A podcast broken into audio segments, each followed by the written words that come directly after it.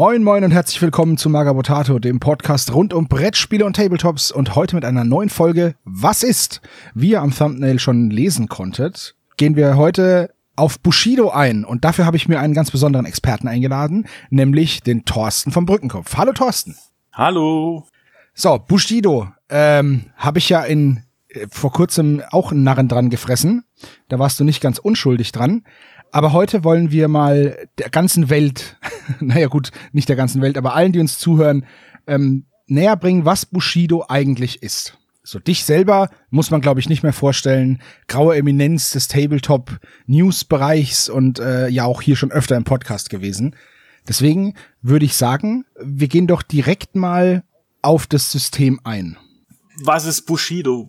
Bushido ist ein grüner Grashügel, auf dem ein tapferer Bushi steht mit seinem Speer in der Hand hinter ihm. Der übliche ähm, Kirschblütenbaum, eine leichte Brise geht durch den Baum und plötzlich verdunkelt sich die Sonne, weil ein riesiger, schwer gepanzerter Tengu-Samurai mit einem Schwert aus dem Himmel hervorstößt und sich quasi auf den Bushi stürzt. Irgendwo anders auf dem Schlachtfeld ist ein Mönch des Tempel von Rokan, der irgendwie mit wilden Hand- und Armbewegungen Projektile abwehrt, irgendwie die Kraft des Wassers beschwört. Auf der anderen Seite sind irgendwelche, ist irgendein kleines Mädchen mit langen schwarzen Haaren, die ihm über das Gesicht hängen und das beim Anblick bebt von unterdrücktem Zorn und plötzlich manifestiert sich dieser Zorn in einer großen, geifernden Gestalt, die hervorbricht und irgendwelche äh, Gegner mit riesigen Klauen letzten Endes zerfleischt.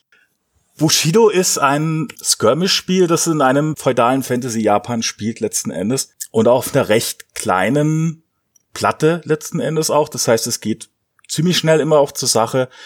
Man hat auch viel Optionen drin, auch wie die, daran, wie die Figuren gebaut sind. Das ist letzten Endes auch immer ein sehr, sehr erzählerisches und sehr äh, spannendes Spiel letzten Endes wird, weil man eben auch relativ wenig, sagen wir mal, Standardgedöns hat. Man hat im Prinzip sehr viele individuelle Charaktere, die auch irgendwas Besonderes können. Und es schlägt sich halt auch ein bisschen, ähm, sagen wir mal, im Miniaturendesign wieder. Also das sieht dann auch entsprechend aus.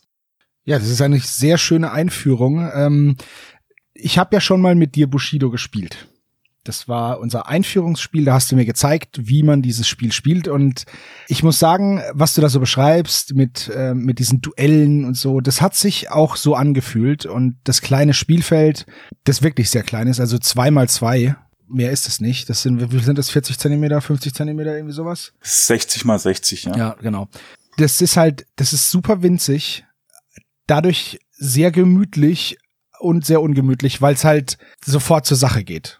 Also wir hatten ja auch in unserem Spiel in der ja Ende der zweiten Ende der ersten Runde hatten wir ja schon Nahkämpfe und und ja Kloppereien in der Mitte des Spielfeldes und obwohl es ums Objective ging, haben wir naja eher eher nur geprügelt, aber es sind sehr sehr schöne Geschichten dabei entstanden, wie du es auch gerade gesagt hast. Und das macht für mich Bushido auch zu was Besonderem es ist so ein bisschen, ja, wie du es gesagt hast, mit den namhaften Charakteren. Es ist vergleichbar ist es nicht mit Freebooters Fate, aber es ist so, was die Charaktere angeht. Es gibt natürlich auch so namenlose Charaktere, also so Henchmen oder wie man das jetzt nennen möchte. Die sind auch sehr viel günstiger als die anderen namhaften Charaktere, aber im Endeffekt hat fast jeder einen Namen da und äh, es kämpfen da halt Charaktere gegeneinander mit teilweise echt krassen Fertigkeiten. Aber bevor wir darauf eingehen, wer ist denn der Hersteller von diesem Spiel und seit wann gibt's Bushido überhaupt? Also der Hersteller ist äh, GCT Studios und ähm, auch wenn man jetzt sich die das Spiel selber anguckt, das ja er ist ja jetzt mal für einen Außenstehenden wie mich äh, schon alles äh, vom vom Flair her und auch von den Bezeichnungen her. Zum Beispiel jetzt den Typus Geist gibt es in dem Spiel in dem äh, Sinne fast gar nicht, sondern da hat man dann eher sowas wie Kami und ist man dann öfters mal am googeln. Aber äh, soweit ich weiß, sitzen die in Großbritannien und das Spiel gibt es, glaube ich, seit grob so 2010 ungefähr. Wir befinden uns im Moment in der, zumindest äh, soweit ich das beurteilen kann, äh, zweiten Edition. Die heißt Bushido Risen Sun. Die gibt es seit 2019. Davor äh, war Bushido New Dawn. Da habe ich jetzt zumindest auf meinem Regelbuch stehen, dass es äh, Copyright 2015 ist und die äh, zweite Auflage sogar gewesen ist. Es ist halt so bei dem Spiel, das muss man sagen, dass eben auch jeder Charakter oder jede Figur mit einer Charakterkarte kommt und dann sind wir an dem ähnlichen Punkt. Das heißt, als Risen Sun letzten Endes rauskam, mussten halt auch die Karten komplett alle ersetzt werden. Wobei das eigentlich ganz gut gelöst war. Da hat man äh, tatsächlich pro Fraktion quasi so ein Komplettpack gekriegt. Die sind jetzt aber auch mittlerweile am Auslaufen, glaube ich, wieder. Ah, okay, also die Überführung von erster in zweiter Edition lief da relativ problemlos. Ähnlich wie bei Freebooters Fate, würde ich sagen. Du hast gesagt, die sitzen in Großbritannien. Gibt's die denn auch auf Deutsch, die Regeln, oder ist es ein rein englischsprachiges System? Das ist leider im Moment noch ein rein englischsprachiges System, ja. Äh, man kann sich die Regeln tatsächlich auch online äh, anschauen. Man hat da auch teilweise Videos dazu auf der offiziellen Website. Gibt's einiges an Downloads, aber es ist halt leider keine weitere Sprache dabei. Das heißt, die Grundregeln findet man bei denen auf der Homepage, ne? Äh, zumindest mal das letzte Mal, als ich geschaut habe, war das noch so ich habe die auch gesehen. Äh, sind das das Vollst ist es das vollständige Regelwerk? Ich glaube schon, ja. Weil es da auch äh, äh, den Tournament Pack noch gibt, das sind halt noch Turnierregeln mit mit mehr äh, Szenarien auch dabei. Ja, aber das braucht man ja nicht unbedingt. Also um Bushido mal auszuprobieren, kann man diese Grundregeln von der Seite sich einfach runterladen. Die stehen da ganz normal in so einem Reiter unter Bushido.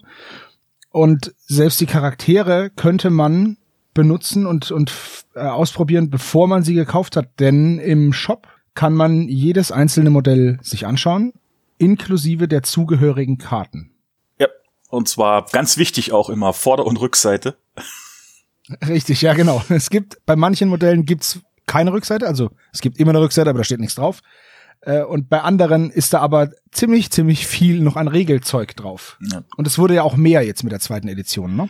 Ja, wobei was heißt mehr? Also äh, sie haben tatsächlich in der zweiten Edition irgendwann erkannt, dass äh, sie dann doch einen ganzen ganzen Sack voll Sonderfähigkeiten haben und dass es vielleicht mal manchmal hilfreich sein könnte, wenn man die vielleicht, wenn man schon Platz hat, noch ein bisschen auf der Rückseite, vielleicht den Regeltext auch noch mal kurz auf die Rückseite packt, weil äh, das ist vielleicht für Anfänger auch so ein bisschen im ersten Moment scheint einen diese Masse an Sonderregeln so ein bisschen zu erschlagen bis man dann halt irgendwann mal auf den Trichter kommt, dass äh, die eigentlich, sagen wir mal, recht logisch sind. Es ist ja so zum Beispiel, dass wenn eine Figur ein Speer oder halt eine Stangenwaffe in der Hand hat, dann ist eigentlich auch immer der Fall gegeben, dass eben diese Figur die Sonderfähigkeit hat, die Reach heißt, also eine größere Reichweite hat, was letzten Endes bewirkt, dass wenn sie jetzt nicht gerade in ihren Rücken angegriffen wird, darf sie in einem Nahkampf zuerst zuschlagen, eben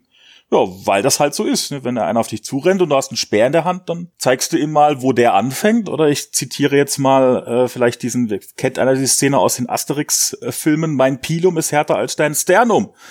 Richtig, da hat, Asterix bei den Briten. Genau, da hat, da hat der Römer auch ein bisschen geguckt mit seinem Gladius in der Hand. Äh, kann er gerne fuchteln, aber er kommt halt nicht am Pilum vorbei. Und im Prinzip ist das hier oft so. Also es gibt auch äh, Fähigkeiten, die eben gegensätzlich sind. Da ist gibt's zum Beispiel Bravery, äh, also mutig, dass eben ein ein Vier, ein Angsttest wiederholt werden kann. Und dagegen gibt's Cowardly, also ängstlich, feige, feige ängstlich, ja. genau, äh, was im Prinzip genau das Gegenteil bewirkt. Das heißt, äh, da heißt es, wenn du den Test halt erfolgreich hast, dann musst du den jetzt wiederholen, Edge, weil du bist halt ne, kleine feige Sau. es, ist, ja. es ist also vieles, vieles, wenn man es mal so kurz drauf hat, es, es ist relativ einfach zu lernen, weil sie halt auch gut benannt sind und weil halt vieles einfach auch, also es gibt zum meisten Sachen gibt es auch ein Gegenstück. Bevor wir noch viel tiefer in die Regeln einsteigen, das machen wir dann gleich. Worum kämpfen wir eigentlich und was sind denn eigentlich so die Fraktionen? Also warum sollte denn dieser arme Bushi auf dem Hügel vor dem Kirschbaum von diesem Vogelmenschen angegriffen werden mit seinem Katana? Also Bushido spielt in so einem eigenen kleinen fiktionalen Reich. Das heißt, äh, jetzt muss ich gucken, ob ich ich hoffe, dass ich es halbwegs richtig ausspreche. Das nennt sich die die Jaw Isles. Die sind ein bisschen abgespalten von ähm, dem eigentlichen großen Imperium, das es zumindest im Hintergrund auch gibt. Äh, es gibt auch tatsächlich so ein, zwei Figuren, die diesen großen Imperium, also Kaiserreich angeschlossen sind. Aber dieses, dieses, dieses kleine Gebiet ist eben autonom, zumindest sofern es diese, dieses große äh, Gesamtbild angeht. Und äh, wie das halt so ist, oder wie man sich das halt auch wahrscheinlich erwartet, es gibt halt mehrere Clans da drin und es kann halt immer nur einer Chef sein. Fangen wir doch mal am einfachsten damit an. Und aktuell ist das der Drachenclan. Und der stellt auch die Präfi äh, diese, diese eine Fraktion, nämlich die Präfektur von Rio. Das ist jetzt, sagen wir mal, eine Fraktion, die noch am, am wenigsten Fantasy-Elemente drin hat. Bis auf die Tatsache, dass sie eben ein paar Magier drin haben. Und ja gut, ihr Wappentier ist der Drache, also irgendwo gibt's dann natürlich auch entsprechend äh, Anleihen davon. Sie sind aber nicht der einzige Clan und sie sind auch im Hintergrund zwar der aktuelle, aber davor gab es einen anderen Clan, der die Macht hatte, dem die Macht entrissen wurde durch ein Bündnis und das äh, war der Shio-Clan, der Adler-Clan. Und der kehrt jetzt nun mal auch langsam wieder zu einer gewissen Stärke zurück, da der Anführer durch die Länder gezogen ist und mal so die, die restlichen Anhänger mal zusammengesammelt hat und äh, gerade dabei ist, mal zu gucken, ob man nicht das ursprüngliche Machtverhältnis wiederherstellen kann, indem man einfach dem Drachenclan mal zeigt, so, hallo, das ist mein Thron, bitte weggehen. Dazu kommt der äh, Ito-Clan. Der Ito-Clan ist der, äh, hat das Wappentier die Schlange und hat in der Vergangenheit halt ein bisschen gezeigt, dass er, sagen wir mal, das ist so ein äh, Fähnchen mit dem Wind Clan, der eben in verschiedensten Gefechten oder, oder Konflikten einfach immer die Seiten immer mal wieder gewechselt hat. Er hat tatsächlich dem äh, Drachenclan geholfen, den Shio-Clan zu stürzen, hat aber dadurch tatsächlich auch und naja, auch vielleicht durch das Wappentier, ne, die, die falsche Schlange im Prinzip, auch so einen eher schlechten Ruf gekriegt, nämlich, äh, dass die Allianzen auch gerne mal brechen, wenn es sein muss. Aber das Wappentier hat noch einen anderen Hintergrund. Es geht das Gerücht, dass sie sich mit einem Kami, also einem Geistwesen verbündet haben, das äh, ihnen auch die Fähigkeiten einer Schlange gibt. Also sie haben auch viel mit Gift zu tun und sie haben tatsächlich auch einige Figuren dabei oder einige Charaktere, die eben Hybriden darstellen aus Mensch und Schlange. Und sie kommen jetzt also langsam auf den Trichter, dass ihnen das halt auch nicht gefällt, dass sie diesen schlechten Ruf haben und dass sie eben auch versuchen dagegen anzukämpfen und wer ihnen dabei halt im Weg steht, ja, der muss halt dann mal weg. Und wo wir dann bei Clans sind weiter, gibt es noch in den Bergen, den Iron Mountains, gibt es den Minimoto-Clan, das ist, der hat als Wappentier äh, den Bären. Und die sind eigentlich auch hauptsächlich dafür bekannt, dass sie eben besonders gut damit mit Metall umgehen können, sei es jetzt da vom Ursprung, also das Metall überhaupt den Berg zu entreißen und dann halt auch irgendwas draus zu machen. Die sind halt meistens dann auch recht gut gepanzert. Und natürlich äh, werden sie damit auch für alle anderen interessant, weil da kommen dann die guten Rüstungen her letzten Endes, die man für die sonstigen Gefechte so brauchen kann. Und dadurch können sie sich halt dann auch auf lange Sicht nicht mehr ganz aus der Nummer raushalten. Dann haben wir noch das Silvermoon Trade Syndikat, das ist im Prinzip, sagen wir mal, so diese, so eine Ansammlung von, ja, Verbrechern, ja, vielleicht. Also sie, hauptsächlich sind sie ansässig in einem, äh, in einem Hauptknotenpunkt, äh, in einer Stadt, die äh, für Handel hauptsächlich zuständig ist und da kontrollieren sie dann im Prinzip alles. Vom Glücksspiel über die äh, Prostitution, egal was, das Prinzip kontrollieren die dort alles und deswegen sind sie ja auch dann im Gesamtbild irgendwo wichtig, weil letzten Endes, wenn man irgendwas von A nach B transportieren will, da, sobald es ein bisschen größer wird wie äh, von der Küche ins Wohnzimmer, irgendwann muss man sich mit denen rumschlagen. Es, es hilft einfach nix. Dann gibt's noch die Jung Pirates. Die war eine ganze Zeit lang einfach verschwunden. Man hat schon geglaubt, äh, sie gäbe es gar nicht mehr. Und eines Tages sind sie plötzlich zurückgekehrt die sind so ein bisschen, ich meine, wir reden immer noch von einem, von einem Inselgebiet und ja, sie wurden auch deswegen irgendwann auch Piraten einfach genannt von oder als Piraten deklariert von den aktuellen Herrschern, weil sie halt eben angefangen haben, sich dadurch wieder hochzuarbeiten, dass sie einfach alles überfallen haben, was ihnen irgendwie vor die Nase gekommen ist und dadurch auch eine recht große Seemacht gebildet haben letzten Endes. Dann ist halt der Kult auf, äh, der, der Kult von Jurai, der so langsam sich aus der Dunkelheit erhebt. Das ist eine interessante Fraktion insofern, dass es In anderen Spielen würde man fast sagen, das ist die Untoten-Fraktion, weil dieser Kult sich eben ein bisschen so darauf äh, spezialisiert hat, auch tatsächlich buchstäblich die Toten von den Gräbern zu erheben. Aber es gibt da drin deutlich mehr verschiedene äh, Charaktere und auch äh, alles Mögliche, was so die japanische Mythologie noch so an Geistwesen und so weiter hergibt. Wenn man jetzt irgendwie an, sagen wir mal, irgendwelche japanischen Horrorfilme denkt, wir hat, ich hatte es ja am Anfang mal kurz gesagt, dieses berühmt-berüchtigte, wenn man an The Ring denkt zum Beispiel, also dieses Mädchen mit den schwarzen Haaren, mhm. die das Gesicht verdecken, die so aus dem Brunnen rausgekrabbelt kommt, also das alles ist irgendwo Jurai.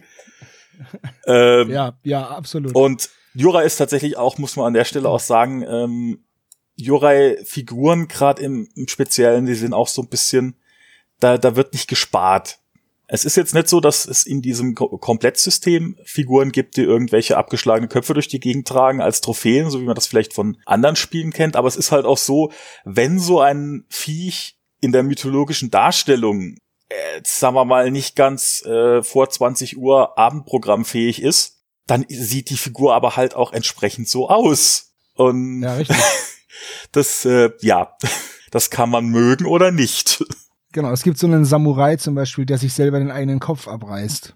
Das oder es gibt so die, äh, ich habe es für mal rausgesucht, das, äh, die heißt Penan Galan und dieses Wesen gibt es tatsächlich. Das wird hier in Wikipedia-Artikel beschrieben. Eine fiktive vampirähnliche Hexengestalt aus der malaysischen äh, Mythologie und wird beschrieben, tagsüber ein schönes Mädchen, in der Nacht löst sie ihren Kopf von ihrem Unterleib ab. Der lose Kopf schwebt mit herunterhängenden Gedärmen umher auf der Suche nach Opfern. Wenn man jetzt sich die Figur jetzt dazu anguckt, dann ist es tatsächlich so äh, eine Geisha-Figur mit, mit langen, verlängerten Eckzähnen, wo sich halt tatsächlich gerade der Kopf quasi mit ganzem Gebümsel aus dem Körper heraus am Lösen ist und auch schon so quasi einen Meter geschafft hat von dem Weg. Ja, richtig. es ist halt so. Äh, es ist halt eine sehr spezielle Miniatur, muss man, muss man sagen. Es ja. ist halt so, okay, ne? Also, hm. Ja, dieses äh, Penangalan, die ist mir tatsächlich schon mal untergekommen, diese, diese Figur, beziehungsweise dieser Mythos oder dieses Fabelwesen, wie man auch immer das nennen möchte. Und zwar bei einem befreundeten Podcast, beim Creature Feature Podcast. Ähm, ich verlinke euch mal die Episode dann hier unten drunter. Das sind so kleine Hörspiele über diese Geist- und Monsterwesen, bisschen humorig gemacht. Und äh, vielleicht habe ich da auch schon mal mitgemacht oder Freunde von mir oder die Freundin. Also hört da gerne mal rein. Ich verlinke euch das mal unten drunter. Das soll das jetzt aber auch hier gewesen sein. Und jetzt wenden wir uns wieder Bushido zu, denn äh, das waren ja immer noch nicht alle Fraktionen, ne? Das waren tatsächlich immer noch nicht alle Fraktionen. Nee. Die Savage Wave haben wir noch. Das sind im Prinzip äh, Oni und Bakemono, also das sind irgendwelche Dämonenkreaturen, die äh, kleineren davon sehen so ein bisschen aus wie, wie kleine rote Goblins. Die großen sehen ein bisschen so aus wie rothäutige Oger, sage ich ja, jetzt doch. mal so ganz grob zur Einordnung. Und äh, die tatsächlich krabbeln so langsam aber sicher aus ihren Reichen raus, um letzten Endes mit ihrem ganz kleinen, popligen Ziel der Zerstörung der kompletten Menschheit, äh, ja, mal so langsam aber sicher die Reiche da auch der Menschheit anzugreifen. Und tatsächlich geht auch das Gerücht herum, dass das tatsächlich nicht die erste Savage Wave wäre, also dass das tatsächlich schon mal in der Vergangenheit passiert ist. Gibt's ja vielleicht auch wenigstens so eine leichte Aussicht darauf, die doch irgendwann mal zurückzuschlagen. Auch wenn jetzt die, gerade die großen Onis doch schon aus so auf dem Spielfeld richtige Klopper sind. Ja, also das stimmt. Die sind halt wirklich bretthart, aber es sind halt dafür auch entsprechend wenige sehr teure äh, Miniaturen, sehr viele Lebenspunkte, können richtig eklig zuschlagen. Aber man hat Gott sei Dank dann nicht mit so vielen zu kämpfen, ne? Ja, dann haben wir dann noch den Tempel von Rokan, den wir vorhin angesprochen haben. Also quasi äh, diese, was man jetzt auch so ein bisschen mit mit äh, so einem Spiel in diesem Setting assoziieren würde. Das heißt irgendwelche Martial Arts Mönche, die sich letzten Endes so stark mit ihrem inneren und den mystischen Energien. In dem Fall ist es dann Ki. Ki spielt halt auch, das haben wir jetzt noch gar nicht erwähnt, eine sehr zentrale Rolle in Bushido. Da kommen wir den Regeln noch bestimmt noch mal dazu, die eben auch eine Verbundenheit haben zu den unterschiedlichen Elementen. Das heißt, die waren aber auch, so wie man sich das vorstellt, dieser entlegene, ruhige Tempel, diese Oase der Ruhe, die irgendwie gar nicht so mit dem weltlichen Problem zu tun haben will und sich auch gar nirgendwo einmischt, aber da kommt jetzt halt so eine Savage Wave angerannt zum Beispiel und irgendwann hat man dann halt auch als kleiner Tempel irgendwo entlegen keine Chance mehr, sich rauszuhalten, wenn so ein Trupp äh, Onis an die Tür klopft und sagt, guten Tag, äh, haben Sie denn was für uns? Wir würden Sie gerne dem Erdboden gleich machen da ist raushalten dann irgendwann ein bisschen schwer. Aus der Politik kann man sich vielleicht noch raushalten, aber wenn dann irgendwann die Bedrohung von außen kommt, dann muss man halt doch irgendwann mal eingreifen. Und so ähnlich geht's dann auch den Tengu. Die haben nämlich auch eigentlich bisher so ihr eigenes Ding gemacht. Sie haben so ein bisschen das, das Wissen der Vergangenheit auch bewahrt auf verschiedene Art und Weisen, sei es durch Erzählung, sei es durch Aufzeichnung. Aber auch die können sich jetzt mit der Zeit nicht mehr so groß aus allem raushalten. Äh, zumal sie seit kurzem auch einen kleinen Besuch haben. Und zwar, ihr hatten ja das Imperium erwähnt, das große Kaiserreich. Und zwar ist es eine Gruppe von drei Prinzessinnen, drei Schwestern, die aus dem Imperium geflohen sind und letzten Endes zumindest im Moment äh, bei den Tango Unterschlupf gefunden haben, während ihnen halt ein anderes Trio, das äh, aus drei Brüdern besteht, auf den Fersen ist, um sie wieder einzusammeln quasi. Und letzten Endes, ja, irgendwann wird man halt dann doch in diesen ganzen Strudel reingezogen. Das gilt dann letzten Endes auch für die Tangos. Und da sind wir zwar jetzt für den Moment auch am Ende der Liste, die jetzt auch im aktuellen Risen Sun Buch drin steht, aber aber es gab noch jetzt vor kurzem eine Enthüllung.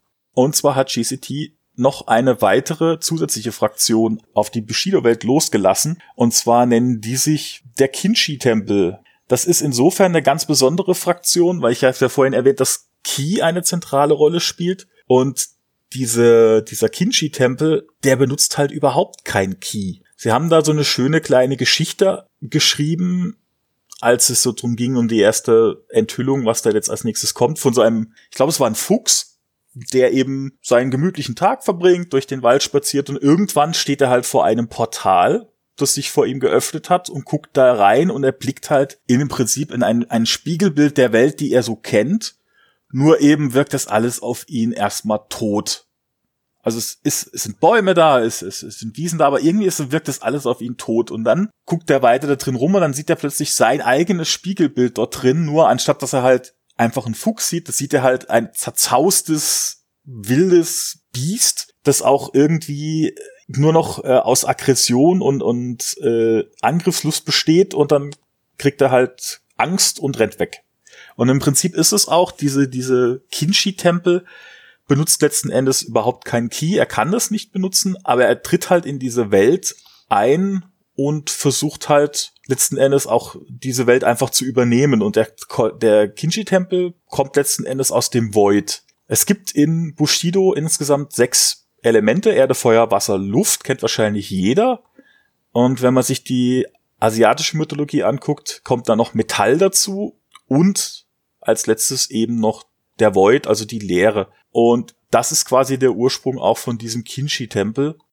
Das, das Lustige an der ganzen Sache ist, dass man, äh, wenn man sich die, die bisherigen Bushido-Fraktionen so anschaut, dass selbst ein Kult von Jurai, der im Prinzip Tote wieder aus den Gräbern auferstehen lässt, letzten Endes aber auch noch mit Ki arbeitet. Also diesem zentralen Element, das im Prinzip das Leben selbst so ein bisschen darstellt. Das heißt, im Prinzip hauchen die quasi buchstäblich den Toten neues Leben ein. Ja gut, eher ein Unleben, weil es im Prinzip Marionetten sind, aber da ist der Kinshi-Tempel halt nochmal eine ganz andere Nummer, weil er halt tatsächlich aus dem exakten Gegenteil kommt. Man könnte es vielleicht so, weiß nicht, ob der Vergleich passend ist, aber es klingt, so viel wissen wir ja noch nicht, aber es, es klingt so ein bisschen aus so, so eine Art äh, Mirror Universe, wie man es aus Star Trek zum Beispiel kennt, wo einfach nur alle böse sind und alle darauf aus sind, irgendwie Macht an sich zu reißen. Und letzten Endes, äh, ja, die, die, die Rollen auch ein bisschen vertauscht sind.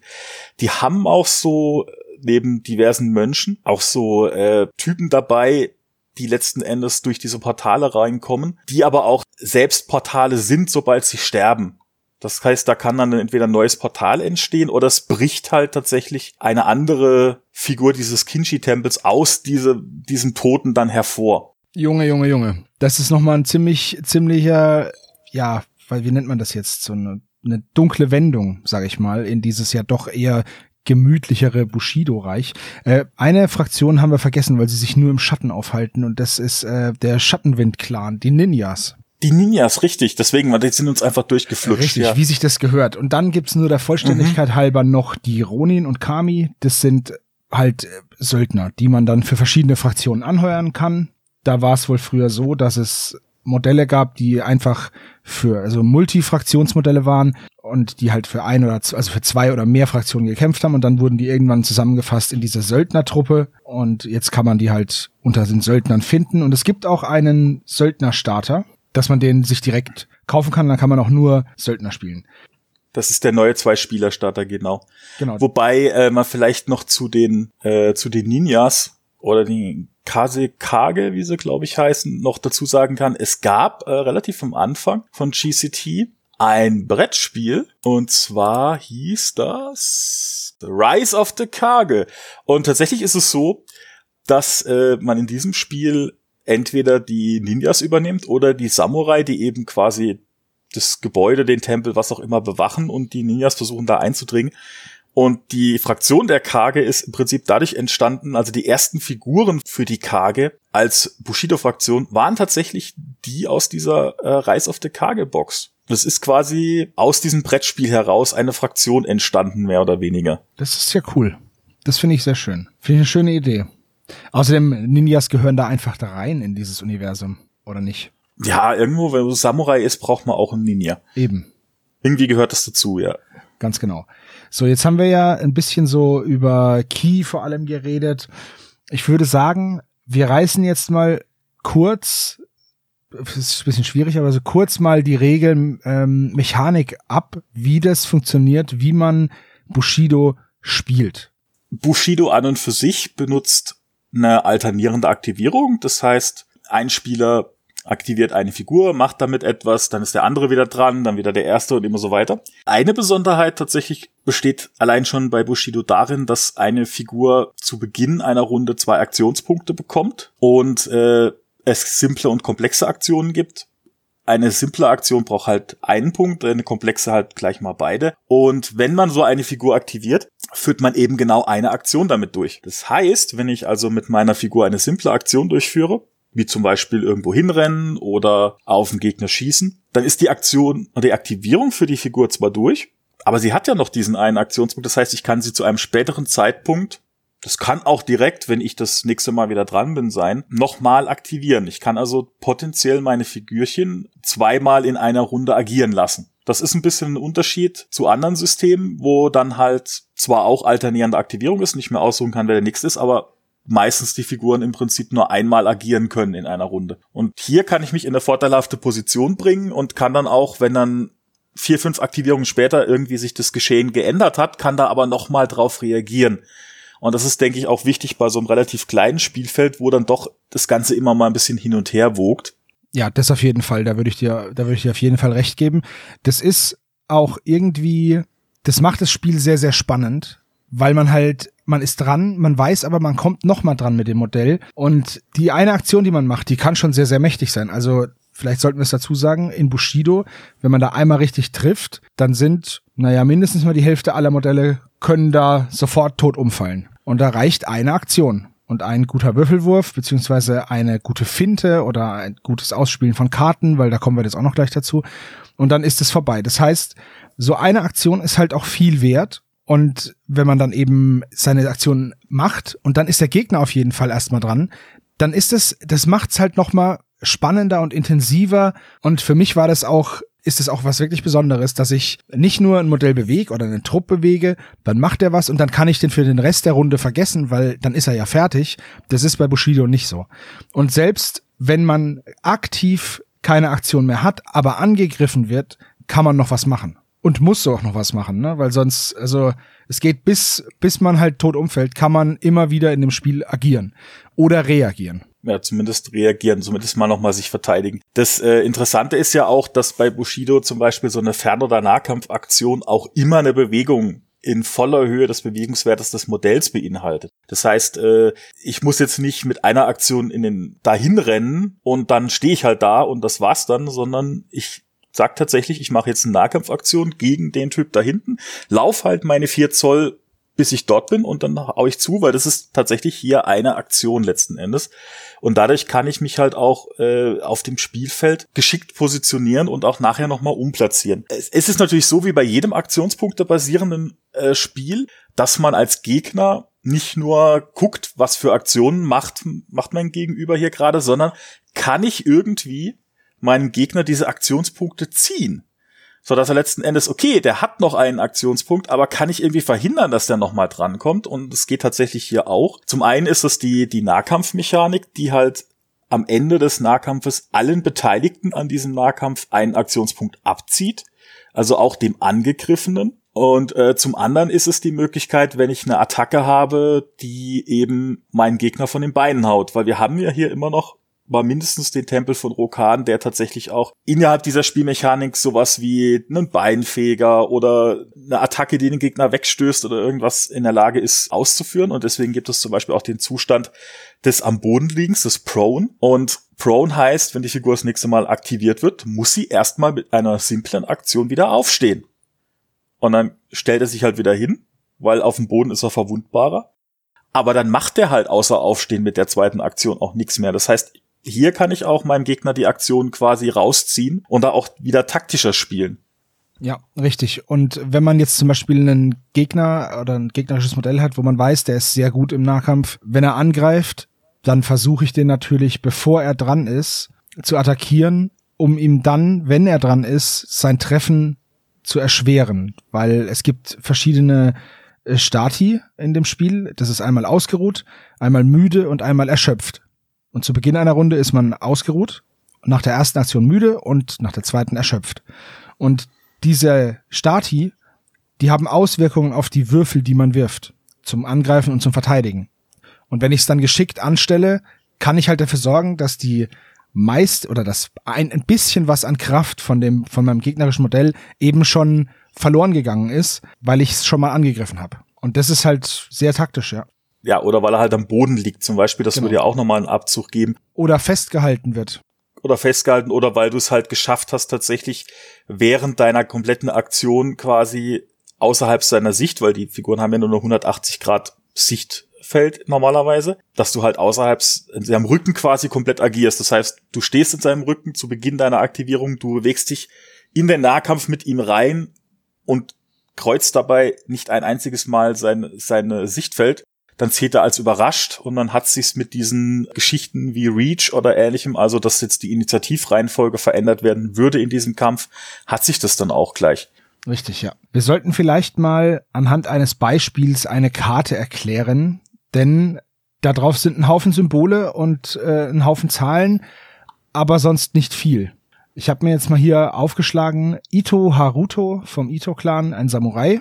Und anhand dieser Karte wollen wir jetzt euch mal ganz grob erklären, wie das funktioniert. Das Bild des Samurai ist jetzt in der Mitte, unten drunter sind so weiße Kügelchen, das sind die Lebenspunkte. Die werden dann abgehakt, also stopft man am besten die Karte in eine, in eine Hülle und dann kann man da drauf malen. Rechts oben sind die Kosten. Das Spiel wird nämlich in Reis berechnet. Also 13 genau. Reiskörner sind wahrscheinlich zu wenig, aber 13 Portionen Reis. Ja, was halt so ein Samurai so genau. braucht, bis der Tag rum ist, ne? Mit so schwerer 13, Rüstung 13 rumlaufen. Reiskörner. 13, ja, du weißt ja, wie das mit dem Schachfeld und dem richtig, Reis war, ne? Richtig, absolut. Wer weiß, was der, vielleicht hat er 13 Schachfelder. Dann Reis. kann er aber, dann braucht er nicht mehr kämpfen, dann kann er wochenlang essen. Ja, Rüstung ist schwer. Äh, richtig, richtig. So, dann haben wir neben dem Bild des Samurai links und rechts jeweils zwei so Wachssiegel. Da haben wir einmal, da sind Schwerter drin. Das ist der Nahkampfwert. Daran anliegend ist eine Zahl. Und die Zahl sagt aus, mit wie vielen Würfeln ein Nahkampfangriff durchgeführt wird. Eine zweite Zahl in einem schwarzen Kreis, äh, in einem weißen Kreis, auf schwarze, äh, schwarzer Hintergrund, ähm, sagt an, wie viele Kampfwürfel oder wie, wie, für wie viele Kosten, Key-Kosten, ich einen Kampfwürfel noch dazu kaufen kann. Hier ist es eine 3. Das heißt, wenn ich drei Key bezahle, kann ich dafür einen zusätzlichen Nahkampfwürfel kaufen. Genau, wobei das in dem Fall jetzt tatsächlich also es so ist, es kostet mich jedes Mal drei Key. Ich kann also für diese Probe Würfel dazu kaufen, bis, ja, solange mein Key eben reicht. In dem Fall, er hier hat, glaube ich, ein Maximum von sechs, da kommen genau. wir gleich dazu. Das heißt, Aber im Idealfall würde er in einem Kampf allein schon darüber, wenn er ganz, seine ganzen Ressourcen reinpoolt, von seinem Key schon mal auf fünf Würfel kommen. Das ist schon ganz stattlich, weil drei ist schon recht gut, muss man sagen. Drei ist schon gut, ja. Das gleiche gibt's auf der anderen Seite noch mit Fernkampf. Der Fernkampf funktioniert ein klein bisschen anders als der Nahkampf und ist in dem Spiel auch nicht besonders stark. Aber ich habe bisher noch keinen Fernkampf durchgeführt, weil ich ein Schwert cooler fand als ein Pfeil und Bogen oder so. Deswegen habe ich das nicht gemacht. Dann haben wir noch den Bewegungswert. Das ist ein Fuß. Da steht eine 5 drin. Das heißt, er kann 5 Zoll laufen. Damit ist er einer der schnelleren Charaktere. Denn normal ist so um die 4. Und dieses eine Zoll bei so einer kleinen, bei so einem kleinen Spielfeld, das macht schon was aus. Auf jeden Fall. Wobei jetzt äh, andere Bewegungsarten tatsächlich das nochmal dann plus drei Zoll dazugeben oder so. Genau. Aber eine, eine Grundbewegung von fünf Zoll bei einem Spielfeld, das halt äh, 24 mal 24 ist, äh, ja, ich meine, die Zahlen sprechen für sich, richtig, würde ich jetzt mal richtig. sagen. Das ist schon sehr schnell. So, dann haben wir rechts einen Wert, das ist so ein so, so ein japanisches Schriftzeichen oder überhaupt ein Schriftzeichen. Ich weiß nicht, ob jetzt, ich vermute japanisch. Vielleicht steht's für Key. Wir, wir wissen es, es nicht. Vermutlich so für Key. Es ist nämlich Key. Und so gut ist unser Kanji nicht. Richtig, richtig. Und da sind auch zwei Zahlen dran. Eine niedrigere und eine höhere. So. Da kommt es aber gar nicht drauf an. Es kommt drauf an, auf welcher Seite die Zahlen stehen. Links steht eine Zahl, wie viel Key in einer Runde generiert wird. Rechts steht eine Zahl, wie viel Key maximal der Charakter speichern kann. Es gibt auch Charaktere, die haben da eine Null stehen. Vorne eine 2 und hinten eine 0 heißt, die generieren eigentlich 2, aber das ist sofort wieder weg. Das braucht man dann für Keyproben gegeneinander. Hier der Samurai Ito Harato, äh, Haruto kann ähm, sechs Key speichern. Also nach der dritten Runde, wenn er nichts verbraucht, ist sein Key voll. Genau, und dann kriegt er auch kein weiteres dazu, egal auf welche Art und Weise. Genau, es sei denn, er benutzt es wieder und dann kriegt es halt wieder aufgefüllt. So, genau. darunter finden wir die Waffe, die er trägt. In dem Fall ist es, ist es ein Daisho. Und äh, ich hoffe, dass es ein Daisho nicht und eine oder mehrere sind. Es, ich mein Japanisch ist nicht so gut. So, da steht dann ein, ein ähm, Schadensmodifikator dran, in dem Fall ist es null. So. Und dann kann der noch einen Haufen Sachen. Combo Attack, Force Back Attack, Sidestep Defense. Das sind Karten, die, also das sind Aktionen, die kann man in einem Kartendeck auswählen und die legt man dann verdeckt vor sich. Also der Kampf in, in Bushido, der ist halt viel abschätzen, was macht wohl der Gegner. Also dieses, was man aus diesen japanischen Filmen auch kennt, dieses Umkreisen und gucken, wo ist die Deckung des Gegners offen ja, und so. Das wird halt hier mit Karten und Würfeln dargestellt und dafür sind zum Beispiel diese äh, verschiedenen Aktionen, die man machen kann. Es gibt nämlich auch eine Karte, die heißt Bluff. Da macht man einfach gar nichts, aber tut so, als hätte man Ressourcen für einen Angriff verwendet. Genau, also es ist halt dieses, dieses, die Kämpfer studieren sich, den Gegner lesen. Ähm, in, in seinem Fall ist es tatsächlich so, dass Normalerweise stehen hier auch die, die Sonderregeln für die Waffe noch mit dabei. In seinem Fall ist es aber tatsächlich so, dass er hier zwei Attacks und eine Defense dabei stehen hat. Das heißt, er hat keine irgendwelche geartete Sonderregel für diese Waffe, aber wenn er in einem Nahkampf ist, kann er sich für eine der drei Attacken oder die Verteidigung eben entscheiden. Die haben auch jeweils immer eine, eine Kostenanzahl hinten dran. Hier ist es jetzt Combo Attack 0 Sidestep Defense so, das ist schon ziemlich gut. Das heißt nämlich kostet nichts. Aber er hat noch eine Forceback Attack, die eine 1 da hinten dran stehen hat. Das heißt im Prinzip, wenn er, äh, kommen wir nachher noch dazu, im Kampf wird immer ein Würfelpool gebildet, der wird noch öffentlich gebildet. Das heißt, ich sehe, mein Gegner hat sich vielleicht über das Key da oben seinen Nahkampfwert erhöht. Nehmen wir mal die 5 von vorhin. Was ich aber nicht sehe, ist, wie du ja schon gesagt hast, er legt halt eine Karte. Ich weiß nicht, ob das ein Bluff ist oder ob das eine seiner speziellen Attacken ist. Was er auch im Geheimen macht, ist auch die Kosten dafür zu bezahlen. Das sind nämlich die Kosten in Würfeln aus dem Würfelpool tatsächlich an der Stelle. Und wenn ich jetzt sehen würde, dass der Pool offen ist und du legst einen Würfel weg, dann wüsste ich, okay, das ist eine Force Back Attack. Richtig. Aber das sehe ich ja in dem Moment noch nicht. Wird aber, denke ich mal, klarer, wenn wir gleich mal kurz Nahkampf erläutern. Der ist tatsächlich in dem Spiel ein bisschen anders wie in den meisten anderen Spielen, aber nichtsdestotrotz spannend. Richtig. Das waren jetzt nur die Waffen. Er hat jetzt auch noch Fertigkeiten beziehungsweise Ausrüstung, die er trägt. In dem Fall hat er eine Rüstung mit einem Wert von zwei. Das heißt, vom Schaden werden zwei abgezogen. Jump Up. Das heißt, er kann, wenn er zu Boden gegangen ist, aufspringen, ohne dass er dafür eine Aktion verwenden muss. Dann ist er noch überlegen im Nahkampf. Das bedeutet, er kann einen Würfelwurf wiederholen und er kann seine Attacken aufteilen gegen zwei Gegner. Das nennt sich dann Split Attack. Wenn man sich den anguckt, dann sieht man nämlich auch, dass das Modell äh, tatsächlich zwei Schwerter hat. Ja. Und deswegen hat er Split Attack. Der haut nach links, der haut nach rechts. Richtig. Sehr oft haben Modelle mit zwei Waffen eben auch diese Split Attack. Das wird dann immer schön dargestellt. Und dann ist es immer noch nicht fertig, denn auf der Karte stehen auch noch zwei zukaufbare Fertigkeiten durch Key. Man kann nämlich einmal den Asp Strike und einmal den Precision Strike kaufen und die geben dann nochmal ähm, zusätzliche Fertigkeiten. Da müssen wir jetzt noch gar nicht drauf eingehen groß. Das kommt dann praktisch in den Regeln auch nochmal. Das ist halt sehr, sehr, sehr, sehr viel, was da drauf steht und das ist eigentlich kein besonders regelbeladenes Modell. Also wir haben jetzt da bestimmt zehn Minuten drüber gesprochen. Und wir haben die Rückseite noch nicht angeschaut, Richtig. denn das Modell hat, außer dass auf der Rückseite eben der ASP und der Precision Strike erklärt werden, auch noch einige sogenannte Unique Effects.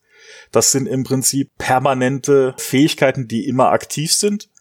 Und in dem Fall ist es zum Beispiel, dass äh, dieses Modell eben keinen Nahkampfnachteil dadurch bekommt, dass es gerannt ist, und dass dieses Modell eben nicht entsprechend mehr oder mindestens genauso viele Verteidigungswürfel legen wie Attackewürfel legen muss, wenn es versucht, sich aus einem Nahkampf herauszuziehen. Das heißt, es ist ein richtig aggressiver Nahkämpfer letzten Endes. Und mein, so sieht er auch aus irgendwie, ne? Richtig. Das ist halt ein, ein Samurai mit zwei Schwertern, der halt richtig fies ausschaut. So, aber jetzt haben wir schon mehrfach über Würfelpool geredet und Angriffswürfel, Verteidigungswürfel. Wie bildet man diesen Würfelpool? Woraus besteht er? Und wie würfelt man dann Erfolge? Also grundsätzlich ist es so, dass wenn eine Figur einen Nahkampf initiiert, indem sie eben mit ihrer Aktion, sagen wir mal, entweder eine Melee-Action macht, also hinläuft, um anzugreifen, oder tatsächlich mit einer komplexen Aktion für ein paar extra Boni einen Sturmangriff macht, der dann auch tatsächlich eine komplexe Aktion ist, gilt diese Figur erstmal als Angreifer und die angegriffene Figur ist der der Verteidiger. Die Rolle kann wechseln. Da waren wir wieder bei so Sachen wie, wie Reach oder Lightning Reflexes, die dann diese, dieser rummanipulieren an dieser Abfolge. Aber für den Moment ist es mal so, ein Angreifer, ein Verteidiger ist immer da. Und meistens, wenn man nicht gerade gegen Ito spielt, ist der, der den Kampf initiiert hat, auch der Angreifer. Jetzt bilden Angreifer und Verteidiger jeweils ihren Würfelpool, wobei der Angreifer immer den Vorteil hat, dass er sehen kann, was, sein, was der Verteidiger legt und darauf ein bisschen besser reagieren kann. Das heißt, der Verteidiger nimmt jetzt seinen Milliwert, nimmt sich eine entsprechende Anzahl Würfel und entscheidet dann, ob er zum Beispiel Key einsetzen möchte, um diesen Wert zu erhöhen, also sich quasi zusätzliche Würfel zu kaufen oder irgendwelche äh, Fähigkeiten aktivieren möchte, die irgendwie nahkampfrelevant sind. Bei dem Ito Haruto wäre es zum Beispiel das Split Attack wo er sich jetzt entscheiden müsste, ob er das benutzen möchte. Hat der Verteidiger das Ganze gemacht, macht der Angreifer dasselbe.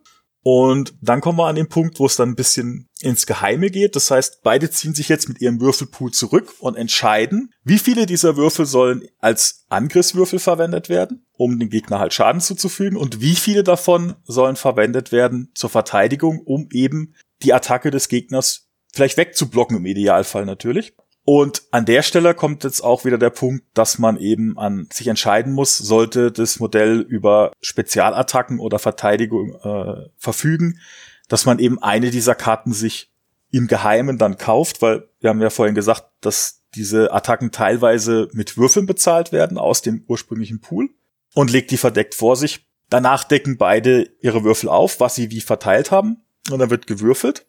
Der Angreifer ist der, der zuerst zuschlägt. Das heißt, man schaut sich die Attackewürfel von dem an und vergleicht die mit den Verteidigungswürfeln vom Verteidiger. Sollte der Verteidiger das überleben, schlägt er natürlich zurück. Die Würfel hat er ja bereits gewürfelt. Und zwar wird dann einfach die Rolle nochmal kurz umgedreht. Und dann ist der Kampf wirklich vorbei. Das Würfelsystem, das hierbei zum Einsatz kommt, ist ein bisschen anders, als man es gewohnt ist. Und zwar benutzt das Spiel ja W6. Und nehmen wir mal an, man hat jetzt drei Würfel in, die, in den Angriff gelegt man würfelt die, dann nimmt man zunächst mal per Default alle Einsen raus, denn eine Eins ist in dem Fall immer ein Misserfolg, es sei denn, man hat irgendeine Fähigkeit, die das verhindert. Dann nimmt man sich den höchsten Würfel davon und der bildet im Prinzip die Basis für dieses Gesamtergebnis dieses Tests. sagen wir mal an, in dem Fall wäre es eine 5 gewesen. Und dann kann man noch bis zu zwei Supportwürfel nehmen. Supportwürfel sind Würfel, die keine Eins sind, die aber auch nicht als Basiswürfel genommen werden. Und pro Supportwürfel erhöht sich das Ergebnis des Tests nochmal um eins. Das heißt, im allertollsten Fall, ohne irgendwelche Sonderfähigkeiten, mit drei oder mehr Würfeln komme ich auf eine acht. Ich habe also einen Basiswürfel sechs und zwei, mindestens zwei erfolgreiche Supportwürfel und komme damit eben auf plus zwei auf acht.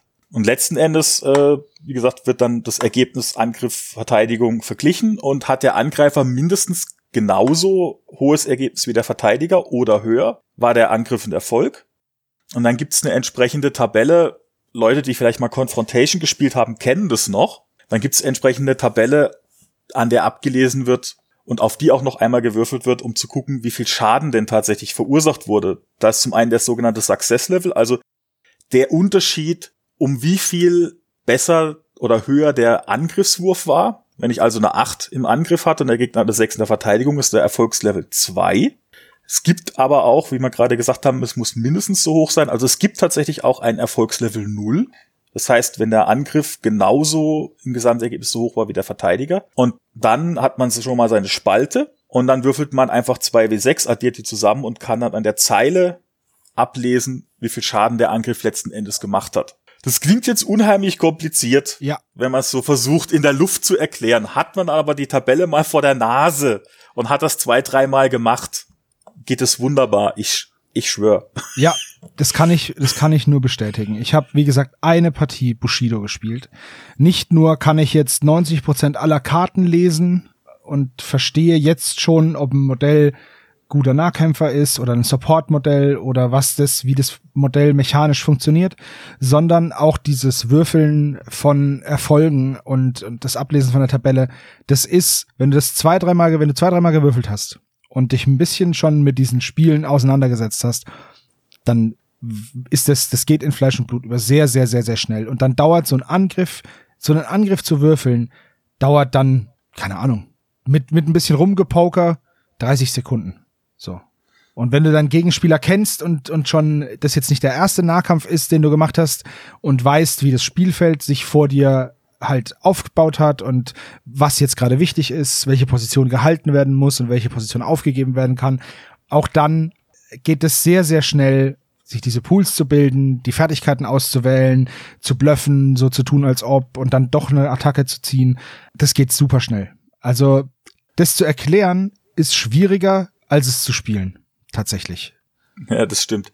Wobei jetzt halt auch äh, dem Beispiel ganz interessant ist, also wir hatten es ja, oder es wurde ja vorhin schon angesprochen, es ist ein Spiel, wo, wenn man halt wirklich gut würfelt, auch eine Figur tatsächlich mal, gerade so eine kleinere, sagen wir mal so, so zehn oder weniger Reiskosten, tatsächlich mit einem einzigen Lucky Punch aus dem Leben geboxt werden kann. Ja. Was mit tatsächlich ein Grund ist, gerade wenn man sich die Tabelle anguckt, warum es eigentlich immer ganz gut ist, doch damit zu rechnen, der Gegner könnte ja meinen super tollen Angriff, weil es geht natürlich auch in die andere Richtung. Man kann natürlich auch einen extrem beschissenen Wurf machen und dann quasi mit null oder ein Schaden dastehen und dann haut der ja noch mal zurück. Und wenn man sich da die Tabelle anguckt, wenn man keine Verteidigungswürfel investiert, dann heißt es ja, was mein Gegner als Angriffswurf gewürfelt hat, ist quasi der Success Level, weil ich habe ja eine ja. Nuller Defense. Und wenn man sich da mal weit genug nach rechts geht und der halt in einem Anfall unverschämten Glücks tatsächlich seine Acht zusammenkriegt, dann sieht man, dass man da selbst mit einer Doppel-Eins schon mal richtig fett dem Kollegen auf ja. die Nase hauen kann. Also absolut richtig. Aber auch das, auch das kann Sinn machen, wenn man zum Beispiel einen letzten Angriff macht. Also ich hatte zum Beispiel, als wir beide gespielt hatten, habe ich ja mit meinem Temple Bushi, also das ist so ein so ein Minion, sehr günstig. Der war schon angeschlagen und ich wusste, ich bin jetzt noch einmal dran und ich habe gegen deinen Oberbabo da gekämpft. Äh, der hätte mich so oder so aus den Latschen gehauen weil der einfach so viel stärker ist. Und dann habe ich halt gedacht, naja gut, der tötet mich jetzt eh, dann schlage ich nochmal mit allem zu, was ich hab und versuche nochmal so Schaden zu machen. Und das hat dann mehr schlecht als recht geklappt, aber trotzdem würde ich es immer wieder so machen, weil ich wusste, der hat noch zwei Lebenspunkte. Zwei Lebenspunkte haust du mir selbst mit einem Nuller-Erfolg Erfolgslevel rein und das wird kein Nuller Erfolgslevel, weil dafür ist dein Charakter zu stark. Also auch das macht zu bestimmten Zeitpunkten Sinn, das so zu machen, dann ist das Modell aber weg. Dann muss man sich davon verabschieden. Das ist dann so. Ja. Und jetzt hier dieser, dieser Samurai, der hat fünf Lebenspunkte, das ist nicht viel. Das ist wirklich nicht viel. Also, der ist zwar stark im Nahkampf, aber nur wenn er nicht getroffen wird. Ja, wobei er hat ja immerhin eine Armor, also Richtig, bisschen ja. was äh, federt die auch noch ab. Es ist aber nicht viel, da sind wir uns, da sind wir uns ja einig. Und dass er eine Rüstung hat, das ist zum Beispiel für den Ito-Clan eher ungewöhnlich. Die Leute haben da meistens keine Rüstung an. Das sind halt Glasdolche hier, ne? Der Ito-Clan. Wenigstens habt ihr Waffen. Ich denke da an stimmt. meine Mönche, die haben Hände. Richtig. Von deinen Mönchen, da gibt's glaube ich nur ein oder zwei bewaffnete Modelle überhaupt und sonst haben die nur Fäuste. Scharfe Handkanten. Ja, scharfe Handkanten. Leider sind die meistens gar nicht so scharf. Da muss man dann schon äh, anfangen, hier irgendwelche Tricks zu aktivieren. Aber ich meine, dafür haben die halt auch relativ moderate Keykosten für alles Mögliche und generieren selber ziemlich viel. Das ist, die Fraktionen spielen sich tatsächlich unterschiedlich. Das ist das, das ist das Schöne. Für, für wen würdest du denn sagen, ist Bushido geeignet? Also Bushido hat sehr viele sehr schöne Miniaturen, die sich so meiner Erfahrung nach trotz allem auch einigermaßen mit mit äh, simple Methoden bemalen lassen, die dann hinterher wunderschön aussehen. Man kann aber auch natürlich, weil man so wenige Modelle braucht, sich auch mal mit mit einer Figur auch ein bisschen mehr Zeit lassen. Es ist halt ein Spiel, wo eine Figur in der Aufstellung austauschen tatsächlich auch sich deutlich bemerkbar macht, wie sich letzten Endes die Truppe spielt die äh, Regeln, wir haben ja schon festgestellt, also man muss, man muss der englischen Sprache leider mächtig sein. Es gibt leider noch keine deutsche Version, was immer noch sehr schade ist. Aber davon ab ist es ein Spiel, man muss ein bisschen bereit sein am Anfang, sich erstmal diesem, diesem Wust an Sonderfähigkeiten mal zu stellen und sich halt auf dieses Würfelsystem auch einzulassen. Aber wenn man das dann gemacht hat, ist es eigentlich ein Spiel, das relativ einfach zu lernen ist aber so so dieses klassische äh, easy to learn hard to master also um dann seine Figuren wirklich richtig effektiv einzusetzen muss man dann äh, auch eine Weile also auch gewillt sein sich eine Weile mit den Figuren auch intensiver auseinanderzusetzen. Das habe ich jetzt mit meiner Wahl meiner Mönche besonders gemerkt weil ich am Anfang wenn wir gespielt haben, meistens nur auf die Nase gekriegt habe und äh, mich da tatsächlich auch an dem offiziellen GCT-Forum äh, mal eingetragen habe und gefragt habe, ihr behauptet doch alle, der Tempel sei so toll, äh, aber meine kriegen immer nur den Hintern versohlt. Warum? Und dann kam halt auch so Sachen wie, ja gut, äh, die haben halt nicht so viel Boni im Angriff. Einer schrieb dann, glaube ich, Lack of Swords, maybe. Also ja, die haben halt kein Schwert. Das Schwert haben halt nur die Handkante, ne? Die scharfe Handkante, die tut halt weniger Aua als so ein Stück Stahl aber sie haben halt dafür andere Sachen. Sie können, sie haben viele Beinfeger, die können die Gegner umschmeißen, Aktionen rausziehen. Ich meine, das Ziel von dem Spiel ist ja auch letzten Endes der Sieg in so einer Mission, egal welche ich jetzt auswähle, letzten Endes über Victory Points. Und das ist quasi selten bis gar nicht dadurch erreicht, dass man die Gegner umhaut. Ja, absolut richtig. Und als wir gespielt haben, hatten wir auch ein Unentschieden, obwohl ich dich von der Platte gefegt habe. Also gefegt ist zu viel gesagt. Wir haben einen ausgeglichenen Kampf gehabt, aber im Endeffekt hatte ich dann halt am Ende mehr Modelle stehen als du, weil du null hattest. Äh, ich habe trotzdem aber nur unentschieden gespielt, weil das Spiel sofort geendet hat und ich kein Missionsziel klar gemacht hatte, weil ich einfach nicht dran gedacht habe.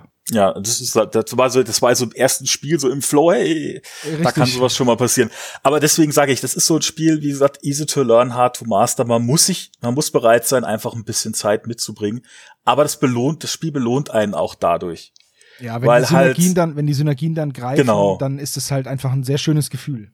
Genau, also es ist jetzt nicht so, dass man jetzt äh, in das Spiel einsteigen kann und sagen kann, äh, was beste Fraktion, mit dem ich immer gewinne. Es gibt's einfach nicht. Ja die einen sind da besser, die anderen sind dort besser, aber letzten Endes ist es ein Spiel, das darum gebalanced ist, über den Sieg, über Missionsziele, über Victory Points und nicht über ich hau dich unangespitzt in den Boden und das wird schon reichen. Deswegen, man muss ein bisschen Zeit mitbringen, man muss den Willen mitbringen, sich ein bisschen reinzufuchsen, aber es belohnt einen halt auch ungemein dafür, sowohl für die Figürchen, die es mitbringt, über die Optik, gerade wenn man so ein bisschen den, den Flair mag, bis hin zu dem Punkt, dass man halt auch mit so einem relativ kleinen Spielfeld, äh, das auch sehr, sehr schnell und sehr, sehr schön sich ein eigenes Spielfeld bauen kann. Weil man muss eben nicht gucken, wie kriege ich eine 90 mal 90 oder noch größere Platte irgendwie sinnvoll mit Gelände abgedeckt, dass es schön aussieht, sondern man kann jetzt, man hat halt nur dieses, diese kleine Fläche zum Arbeiten, die will man dann auch nicht komplett zustellen, weil irgendwo müssen die Missionsziele ja noch hin. Aber man kann sie trotzdem wunderschön gestalten. Es gibt da alle möglichen Platten mit Teichen drin, in denen irgendwelche Kois schwimmen, bis hin zu kleinen Häuschen, alles Mauern, alles mögliche. Aber es ist halt immer so richtig selbst das Spielfeld alleine erzählt schon so eine kleine Geschichte, sage ich jetzt mal. Das geht hier einfach, weil man sich eben auch alles in einer kleineren Dimension angucken muss. Man hat weniger Figuren, man hat ein kleineres Spielfeld, aber man kann sich dafür dann ein bisschen mehr Zeit lassen, ein bisschen mehr, klingt jetzt vielleicht ein bisschen abgedroschen, aber man kann da so ein bisschen mehr Liebe rein investieren. Aber es ist definitiv kein Spiel, wo man sagt, ich habe das jetzt einmal gespielt und weiß sofort, wie alles geht und ich bin hier der Oberbabo. Das funktioniert einfach nicht. Richtig. Ja, man kann gewinnen beim ersten Spiel, man kann den Gegner einfach wegfegen. Du hast es eindrucksvoll bewiesen, es funktioniert. ja. Man kann ihn einfach wegfegen, ohne dass man wirklich sagt, ich habe vorher gewusst, wie es geht. Aber du kannst jetzt auch nicht sagen, dass du hinterher sagen würdest, du hast jetzt rausgefunden, wie diese Fraktion funktioniert. Oder dass du sagst, du weißt jetzt genau, dass du die nächsten Spiele so und so und dann gewinnst du auf jeden Fall. Nee, keine Ahnung. Nee, da waren auch, da waren auch Sachen dabei, wo ich dachte, oh, da habe ich jetzt Glück gehabt, weil wenn man angegriffen wird, kann man ja noch einen Gegenschlag machen und mit dem Gegenschlag kann man den Angreifer ja auch umbringen.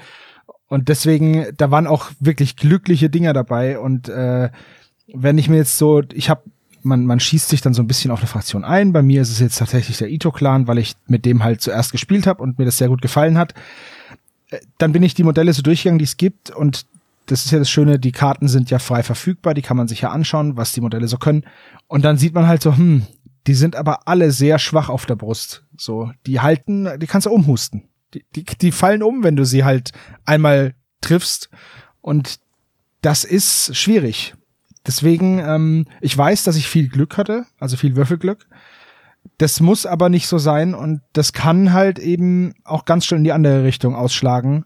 Das sind zwei, drei verpatzte Verteidigungen und ich bin weg. Ja, aber, aber du hast halt auch schon, wie du sagst, trotz allem in dem, nach dem ersten Spiel, du kannst die Karten mittlerweile lesen, genau. du hast so eine Vorstellung davon, wie es funktionieren müsste, wenn die Würfel natürlich mitspielen, vorausgesetzt. Und das ist halt so eine interessante Kombination. Es klingt erstmal, boah, super komplex. Will ich mir das überhaupt antun? Und dann spielt man mal eine Runde und denkt sich, ja, eigentlich ist es ja gar nicht so kompliziert. Richtig. Aber wenn ich das mit dem kombiniere und dann noch das dazu packe, dann ist es ja richtig toll eigentlich so. Richtig, absolut richtig. Das, äh, das sehe ich ganz genauso. Also deswegen Bushido hat jetzt, ich, ich möchte eine Bushido-Fraktion aufbauen. Ich bin mir noch nicht ganz sicher, welche es sein wird. Ich tendiere sehr stark zu dem Ito-Clan, aber mal sehen. Aber da sind wir gleich bei einem guten Punkt, ne? Wie fangen wir denn am besten an? Wenn ich jetzt sage, ja gut, komm, ich entscheide mich jetzt für den Ito-Clan, womit fange ich denn an? Also tatsächlich ist es ein Spiel, auch vielleicht wegen der geringen, relativ geringen Modelldichte, wo man noch sagen kann, diese Starterboxen, und da gibt's ja pro Fraktion eine, wobei es auch mittlerweile sogar zwei, zwei Spieler-Starter gibt. Aber grundsätzlich sind diese Starterboxen tatsächlich immer eine gute Basis. Da hat man eigentlich in jeder Fraktion so, sagen wir mal, ein paar Charaktere drin. Man hat aber auch so von den No-Names, sage ich jetzt mal, welche drin, dass man halt auch mal so ein bisschen Standard-Infanterie hat, wenn man es mal so nennen will. Und es ist eigentlich auch immer eine schöne Mischung, die sich auch gegenseitig irgendwo sinnvoll unterstützt. Das haben sie eigentlich sehr gut hingekriegt. Es gibt jetzt seit Risen Sun tatsächlich neue Starter. Ich kann es jetzt mal für den Tempel sagen, den ich bisher gespielt habe. Ich persönlich finde den neuen Tempel-Starter tatsächlich besser als den alten. Da haben sie äh, ein bisschen mehr den Fokus weggerückt. Der alte Tempelstarter hatte zum Beispiel zwei Reisfarmer drinnen. Das ist so bei manchen Fraktionen, die, sagen wir mal, spezielle Themen haben. Beim Tempel ist es zum Beispiel so, man hat auf der einen Seite hat man die Mönche, aber man hat eben auch noch quasi dieses kleine Dorf, das sich um den Tempel gebildet hat, damit eben die, diese Isolation tut man ja nicht, irgendwas muss man ja essen, ne? Deswegen gibt's da drum mal dieses kleine Dorf und da gibt's halt dann den Fischer, den Reisfarmer und alles Mögliche. Und man kann theoretisch sogar thematisch fokussiert eben nur diese diese Villager, diese Bauern spielen, man kann auch nur die Mönche spielen. Und vorher war das so eine Mischung. Und äh, der neue Starter hat tatsächlich äh, den anderen Ansatz verfolgt. Das sind es nur noch Mönche, aber halt auch eben zwei Usuni sind es, glaube ich. Also Usuni sind im Prinzip, ich sag's jetzt mal Mönch Azubis. Also das sind noch die sind noch jung, die haben noch nicht so die mega Fähigkeiten, sind deswegen auch günstigere Modelle. Aber gerade die synergieren dann natürlich noch mal eine ganze Ecke besser mit den Mönchen, die da drin sind. Das heißt, äh, die aktuell überarbeiteten Starter finde ich schon besser und ich finde es nach wie vor auch einen guten Punkt zu starten, weil die Modelle auch jetzt teilweise, die sind auch, äh, wenn man sich die, die Boxen anguckt und die Modelle hinterher anguckt, die sind auch äh, zum Zusammenbauen etwas einfacher. Da haben sie auch ein bisschen den Fokus drauf gelegt, dass es mehr einteilige Modelle sind, zum Beispiel. Also auch von der Warte her sind die Starter eine gute, ein guter Ansatz. Und wie gesagt, ab da kann man sich ja dann ein, zwei Figuren zukaufen und dann kann man das Ganze schon wieder eine komplett andere Richtung orientieren darüber. Aber zum richtig Anfang, wenn man doch gar nichts davon weiß, finde ich die Starter immer noch die beste Idee letzten Endes. Weil einfach die Art und Weise, wie sie zusammengestellt sind, sich auch am aktuellen Regelsystem orientiert. Deswegen gibt's ja jetzt seit Rissensan neue. Da hat sich ja auch das eine oder andere nochmal geändert. Insgesamt in der Dynamik von den Fraktionen. Also es passt schon. Und diese Zwei-Spieler-Starter, da gab's einen ursprünglichen, der war, glaube ich, mit Ito-Clan und die andere Seite war, glaube ich, Rio. Da bin ich mir gerade nicht sicher. Und der neue besteht halt tatsächlich nur aus Ronin die aber über Karten, die dabei sind. Also es gibt, wenn man mal seine Armee zusammenstellt, ja nicht nur Profilkarten von den Figuren, es gibt auch noch Ausrüstung, es gibt auch noch sogar kleine Szenario-Elemente, die dann auch einen Spieleffekt haben, die man sich dazu kaufen kann.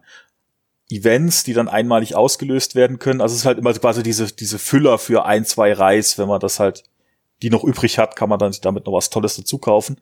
Es gibt aber halt auch solche Themenkarten, die eben Sonderfähigkeiten eventuell geben. Man muss sich aber auch an gewisse Restriktionen halten, was man da mitnimmt. Und ähm, dieser Two-Player-Starter, der aktuelle, der jetzt gerade erst rausgekommen ist, hat eben nur Ronin drin, aber hat halt eben auch zwei Themenkarten, die halt quasi definieren, wie sich diese Ronin auf zwei Parteien verteilen, um dann eben auch tatsächlich zwei kleine Armeen zu haben, die aus jeweils fünf Figuren bestehen. Und das ist auch ein guter Start, vor allem, weil man sich dann mit der Box hinterher noch entscheiden kann, welche Hauptfraktion man eigentlich will. Weil so Ronin, die haben eben auf der Rückseite von der Karte äh, Fraktionssymbole, für welche Fraktion sie eingesetzt werden können. Und mit dem neuen Starter kann ich mir halt da ein paar rauspicken und darauf vielleicht sagen, hey, die finde ich cool und äh, ich finde halt auch den Tempel von Rokan cool und dann habe ich hier aber schon mal drei, vier Ronin, die ich damit reinpacken kann. Dann hole ich mir den halt dazu. Dazu gibt es außerdem noch thematische Warbands, die, das ist so, ja, zusammengestellt einfach von äh, GCT Studios äh, mit einer mit gewissen Thematik halt einfach, die gibt's auch noch. Und es gibt noch die sogenannten New Player Bundles. Da ist dann von einer Fraktion nicht nur der Starter drin, sondern auch noch ein ähm, Kartenset und Würfel und ja, alles, was du halt noch brauchst, um dieses, um dieses Spiel zu starten. Äh, es ist, glaube ich, sogar bei manchen ist auch ein Regelwerk dabei gewesen oder so, ne? Oder Tokens zumindest, ja. Ah, da sind Tokens dabei. Es sind auch meistens da noch mal ein, zwei Figuren mehr dabei. Genau. Ich glaube, in, in, den Starter sind nicht unbedingt immer 100 Reis drin. Da bin ich mir jetzt gerade nicht sicher. Wobei kleinere Spiele kann man auch mit 75 Reis schon schon gut spielen. Ich überlege gerade, hatten wir, wir hatten glaube ich 150 gespielt oder so. Also ja, ja da gibt's auf jeden Fall genug Möglichkeiten. Wobei jetzt halt diese Bundles von GCT direkt halt auch tatsächlich die Bundles von GCT direkt sind. Das heißt, die kriege ich halt so nur bei GCT selber. Das ist so ein bisschen schade, dass es da kein größeres Paket gibt. Aber es ist definitiv eine Option. Ja, dann zum Preis sollte man noch was sagen. So ein Faction Starter kostet 35 Pfund bei GCT direkt, äh, kostet dann natürlich entsprechend bei den deutschen Distributoren das Ganze in, in Euro, so um die 40 Euro wahrscheinlich sind es dann. Wir können euch da ein bisschen was verlinken unten drunter, aber das lässt sich auch einfach finden. Also einfach Bushido Starter eingeben oder einfach mal auf der Seite von GCT Studios gucken und dann halt von da ausgehend woanders suchen, weil es ist halt momentan schwierig mit Brexit und so, ne? Ist ja immer noch das Thema und die haben auch nicht immer alles da und das ist dann auch noch mal ein kleines Problem, nämlich mit der Verfügbarkeit, ne? Ja, wobei es das, das deutlich gebessert hat, aber tatsächlich gab es mal eine Weile, aber das lag auch daran, dass der zu dem Zeitpunkt deutsche Distributor da, äh, ja, da gab es ein bisschen hin und her. Dann war es eine Zeit lang tatsächlich besser, direkt bei GCT zu bestellen, aber da gab es halt auch noch keinen Brexit. Mittlerweile muss man aber sagen, dass der aktuelle deutsche Distributor das eigentlich recht gut im Griff hat. Also mittlerweile ist jetzt Nachschub zumindest mal bei den meisten gängigen Online-Shops in Deutschland kein großes Problem mehr. Man muss aber auch dazu sagen, dass er jetzt denkt so, haha, da kommt ja jedes, jede Woche oder jeden, jeden Monat hier kommt ein neues Modell, oh Gott, oh Gott, oh Gott. Äh, nee. Also es ist bei Bushido tatsächlich so, dass GCT Studios so, boah, ich schätze mal so grob, ja, sind es ungefähr vier oder so Release Waves pro Jahr haben, wo sie dann neue Modelle rausbringen. Wobei sie dann aber immer für ja nicht alle, aber fast alle Fraktionen dann ein neues Modell mit reinbringen mit so mit so einer neuen Release Wave. Aber wie gesagt, das macht halt aber auch schon ziemlich viel aus bei so einem Spiel. Das heißt aber, man hat auch mal Zeit, wenn man so langsam malt wie ich, dass man die Modelle auch mal bemalt kriegt, bevor das nächste kommt. Das hat auch Vorteile. Das es muss man auch mal so sehen. Sehr richtig, ja, sehr richtig. Und mit fünf Modellen pro Seite kann man ja auch schon anfangen zu spielen. Und hat dann wirklich sehr, sehr wenige Modelle nur und kann sich dann halt auch der Platte widmen und da irgendwie was drauf basteln und so. Also es ist, wir verlinken euch auch noch mal den Plattenbaublock vom Seppel, der hat sich eine Bushido-Platte gebaut. Und ja, da könnt ihr noch mal schauen, wie sowas auch aussehen kann. Was ist denn für dich jetzt so abschließend das Alleinstellungsmerkmal bzw. die Besonderheit an Bushido? So als abschließendes Fazit. Also Besonderheit ist zum einen das Szenario. Ich meine, es gibt vielleicht zwei, drei Tabletops, die sich irgendwie, sagen wir mal, in, mit diesem feudalen Japan beschäftigen, die aber, glaube ich, diesen Fantasy-Aspekt dann letzten Endes weglassen. Und für mich jetzt zumindest wirkt es schon alles sehr stimmig. Mag ja nicht vielleicht sein, dass der ein oder andere irgendwelche, äh, der sagt, das ist ja totaler Quatsch, äh, wenn er sich mit dem Thema auskennt. Aber für mich so als Laien wirkt das halt alles sehr stimmig. Es gibt mir halt wirklich dieses dieses Gefühl irgendwelcher Martial Arts Filme, die man mal gesehen hat, wenn dann der, der Kämpfer dann quasi hier zehn Schritte Luftlinie nach vorne stürmt. Also es, es macht halt diese cineastischen Momente, erzeugt es letzten Endes während des Spiels, wo man halt gleich auch irgendwelche bewegten Bilder im Kopf hat dazu. Und gleichzeitig ist es aber halt auch durch die ganzen Möglichkeiten, die ganzen Optionen auch ein Spiel, das eine sehr große taktische Tiefe letzten Endes drin hat, wo halt einfach dieses dies, dieser Anspruch da ist, auf diese Situation zu reagieren. Das ist was, was äh, ich bin ja ein, ein großer Fan auch von Infinity und hier ist es so ähnlich durch dieses Aktivierungssystem. Es gibt einem halt eine Möglichkeit, auf dem Schlachtfeld auf die geänderte Situation noch zu reagieren. Es ist nicht so, dass ich hier, äh, wenn ich dran bin, gleich überlegen muss, wo stehen denn in vier Zügen die Figuren meines Gegners, passt es da noch so, sondern ich kann sagen, oh verdammt, da bricht einer durch, da reagiere ich noch schnell drauf und das ist so eine Dynamik, die ich aber auch so ein bisschen gerade mit so einem Martial Arts Schwertkampf etc. pp, dass ich damit auch irgendwo verbinde und es ist auch so ein bisschen tatsächlich, ich muss dazu äh, gestehen, dass eine meiner Fraktionen, die ich habe, auch Jurai ist, dass sie halt auch diesen Aspekt noch so mit reinbringen. Das ist, ich, ich mag äh, Horrorspiele, ich mag Horrorfilme und das kommt mir natürlich dann auch nochmal entgegen, dass sie sich da bei dem Figurendesign auch, wo es angebracht ist, gar, auch gar nicht zurückhalten, während sie dann aber auch an anderer Stelle darauf verzichten, auf diesen zusätzlichen Gore, der halt eigentlich auch meines Erachtens dann generell eigentlich nicht unbedingt notwendig ist. Also ich bin jetzt auch jemand, der äh, in anderen Spielen äh, jetzt eigentlich nicht so begeistert war, wenn so ein 40k Stahllegionär triumphierend den mm, Orkschädel in ja. einer Hand hochhält, während er in der anderen das Kettenschwert hat. Das war nicht noch nie so mein Ding. Aber wo es halt angebracht ist, wo es halt dazu passt, da darf es dann auch gerne ein bisschen mehr rote Soße sein, sage ich jetzt mal. Ja. Und das kommt mir halt da auch recht gut entgegen. Deswegen, also es ist halt in sich, für mich jetzt zumindest an allen Ecken und Enden irgendwo stimmig. Ich kann an der Figur, wenn ich sie sehe, ich muss mir nicht ständig die Karten vom Gegner anzeigen lassen. Wenn da ein Typ steht mit einem Bogen, dann schießt er. Wenn da ein Typ steht mit einem Speer in der Hand, dann wird der ziemlich sicher Reach haben, wird mir zuerst auf die Nase hauen. Den muss ich also irgendwie umgehen. Ja. Ich muss nicht alle Karten meines Gegners auswendig kennen zu Spielbeginn. Es hilft natürlich, äh, mal nachzufragen, hey, hm, aber sag mal, wenn wir die Fraktion so ein bisschen mit der Zeit kennengelernt hat, dann weiß man schon so, oh, da muss ich aufpassen. Hier Ito-Clan, ganz, ganz viel äh, ändern der Initiativreihenfolge. Dann bin ich da lieber ein bisschen vorsichtiger. Es hilft mir auch während des Spiels, dass ich halt nicht ständig überlegen muss, was konnte der denn noch mal, sondern halt einfach die Figur angucke und dann so, ah, stimmt, Speer, Reach. Das meiste sieht man halt, ja. Oder sagen wir mal so, das wirklich Wichtige, weil es gefährlich ist für einen selbst. Ja, das macht's halt für mich aus. Es, ich hab's immer noch nicht gemastert, muss ich sagen.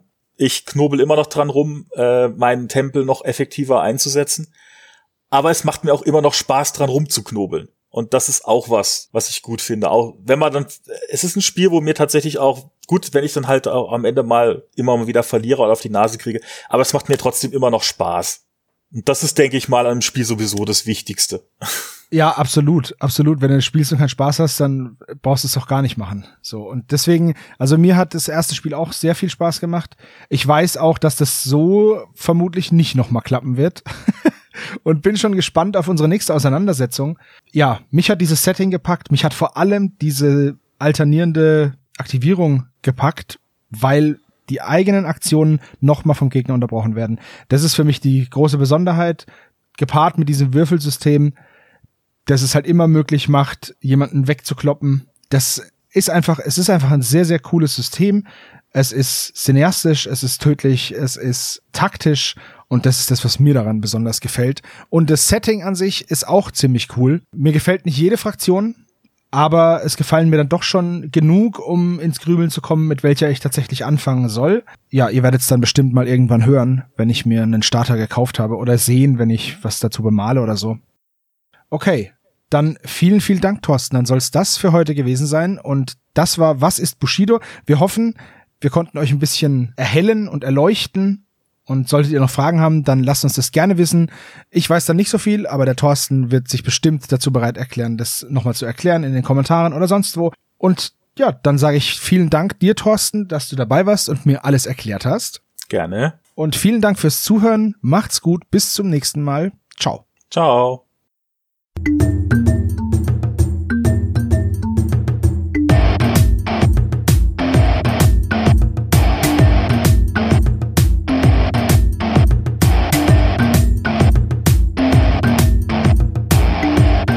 Magabotato, ein unabhängiges und kostenloses Projekt von Fans für Fans unseres gemeinsamen Hobbys.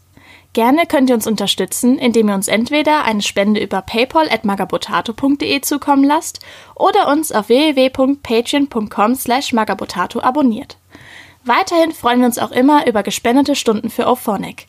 Den Button hierfür findet ihr auf unserer Website www.magabotato.de. Vielen Dank fürs Hören und bis bald!